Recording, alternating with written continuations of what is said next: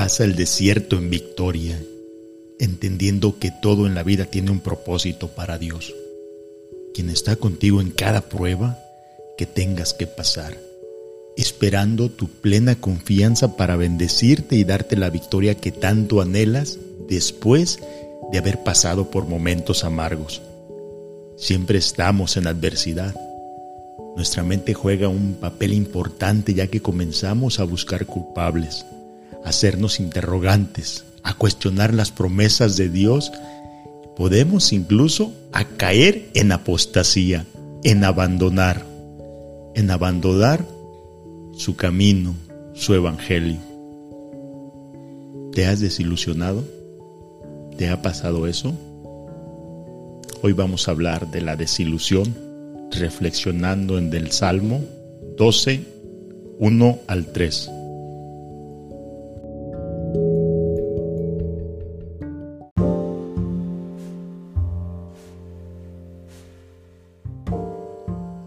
Salmo 12, del 1 al 3. Auxilio, oh Señor, porque los justos desaparecen con rapidez. Los fieles se han esfumado de la tierra. Los vecinos se mienten unos a otros. Se halagan con la lengua y se engañan con el corazón.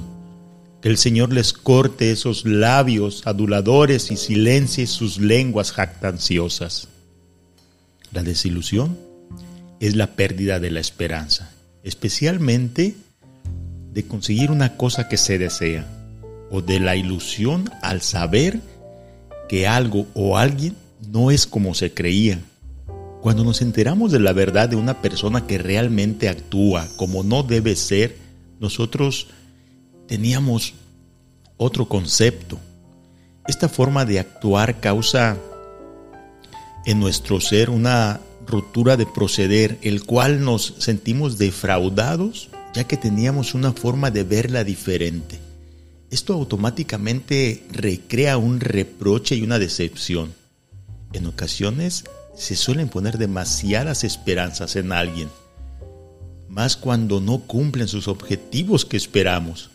Esto causa automáticamente una decepción, sabiendo que las expectativas no fueron satisfechas.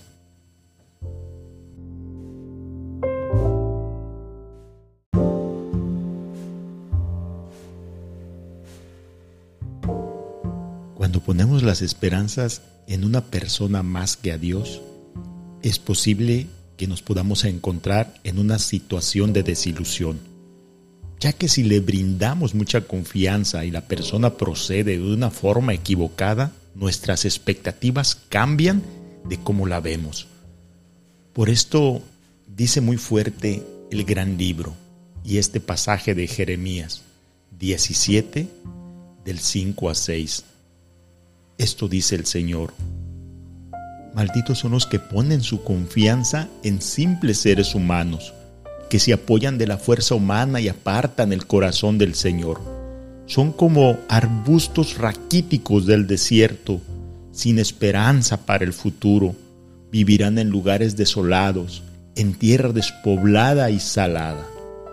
Ahora, si nosotros actuamos en las revelaciones viendo a Dios primero, es posible que cuando una persona proceda equivocadamente contra nosotros, tendremos la sabiduría de Dios que es la que nos guiará de cómo debemos relacionarnos para que nuestro corazón no se vea afectado y así Dios nos mostrará la verdad de ellos para aprender a poner límites en la relación.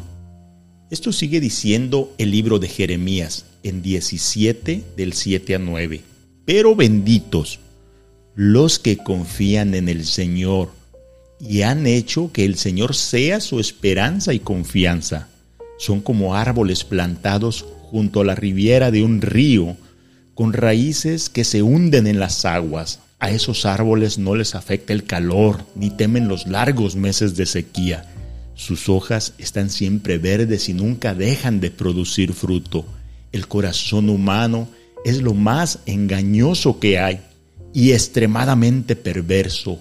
¿Quién realmente sabe qué tan malo es? quiero poder enseñarte cuál es la forma más correcta de poder aprender a cómo confiar en una persona.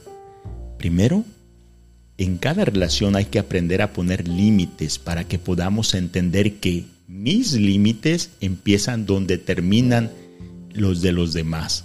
Segundo, analizar el, el, buen comportamiento de una persona. Esto es muy importante para poder saber cuánta confianza podemos darle y si esto tiene que ser medido poco a poco, ya que si sueltas demasiado la rienda pasa como el caballo que es este al verse suelto en la rienda. Se desemboca y quiere correr tanto que su intención es como tumbar al jinete.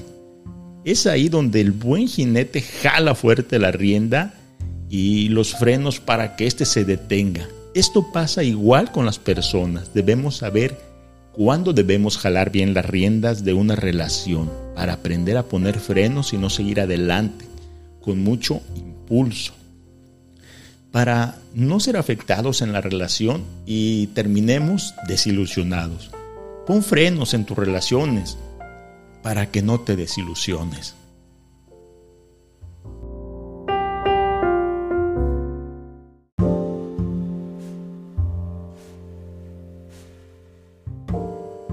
La vida es un continuo de alegrías y desencantos, de ilusiones y desilusiones.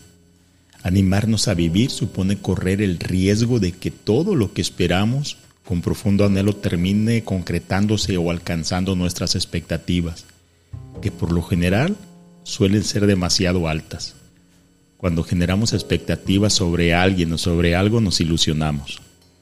Y es debido al mecanismo de la ilusión que proyectamos sobre las cosas y las personas, características y atributos que suelen ser bastante irreales y sobre esa imagen distorsionada tenemos infinidad de cosas.